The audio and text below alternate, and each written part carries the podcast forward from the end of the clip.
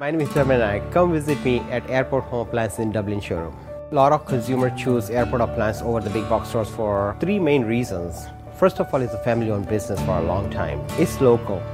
And also we have the best expert salespeople. Salespeople are sent to the manufacturers training at the locations at the factories and to learn things there. They see physically how the product works, how the product is manufactured. It just brings joy to me when you start the process of helping the client choose their appliances for their kitchen remodels because I'm involved in the process to help them and be a part of the whole project. Remodeling is a big decision because it's not just appliances. You're looking into cabinets, electric walls, plumbing, flooring, lighting. Appliances is the first phase of the kitchen project, so the kitchen can be made around that. My name is Dharmin Nayak. Come visit me during our remodel event at Airport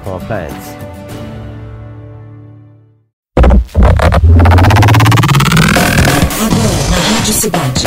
Ladies and gentlemen, London Calling. Produção e apresentação Rodrigo Lariu. London Calling. London Calling. Olá, ouvintes da Rádio Cidade. Esse é o nosso boletim com notícias direto de Londres. Sabe aquela música Bittersweet Symphony do Verve? Sabe qual é, né?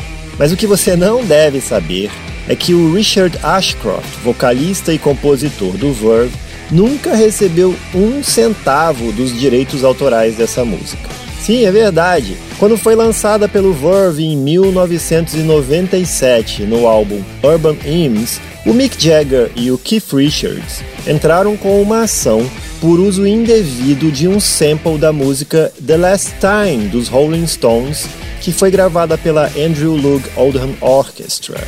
Só que semana passada, Jagger e Richards anunciaram, sabe-se lá por quê, que vão abrir mão de sua parte dos direitos em Bittersweet Symphony em favor do Richard Ashcroft.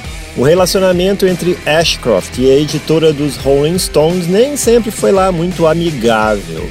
Ano passado, por exemplo, o Ashcroft disse que ainda estava tentando recuperar os direitos de Bittersweet Symphony e disse, abre aspas, alguém roubou Deus sabe quantos milhões de dólares de mim em 1997. Eita!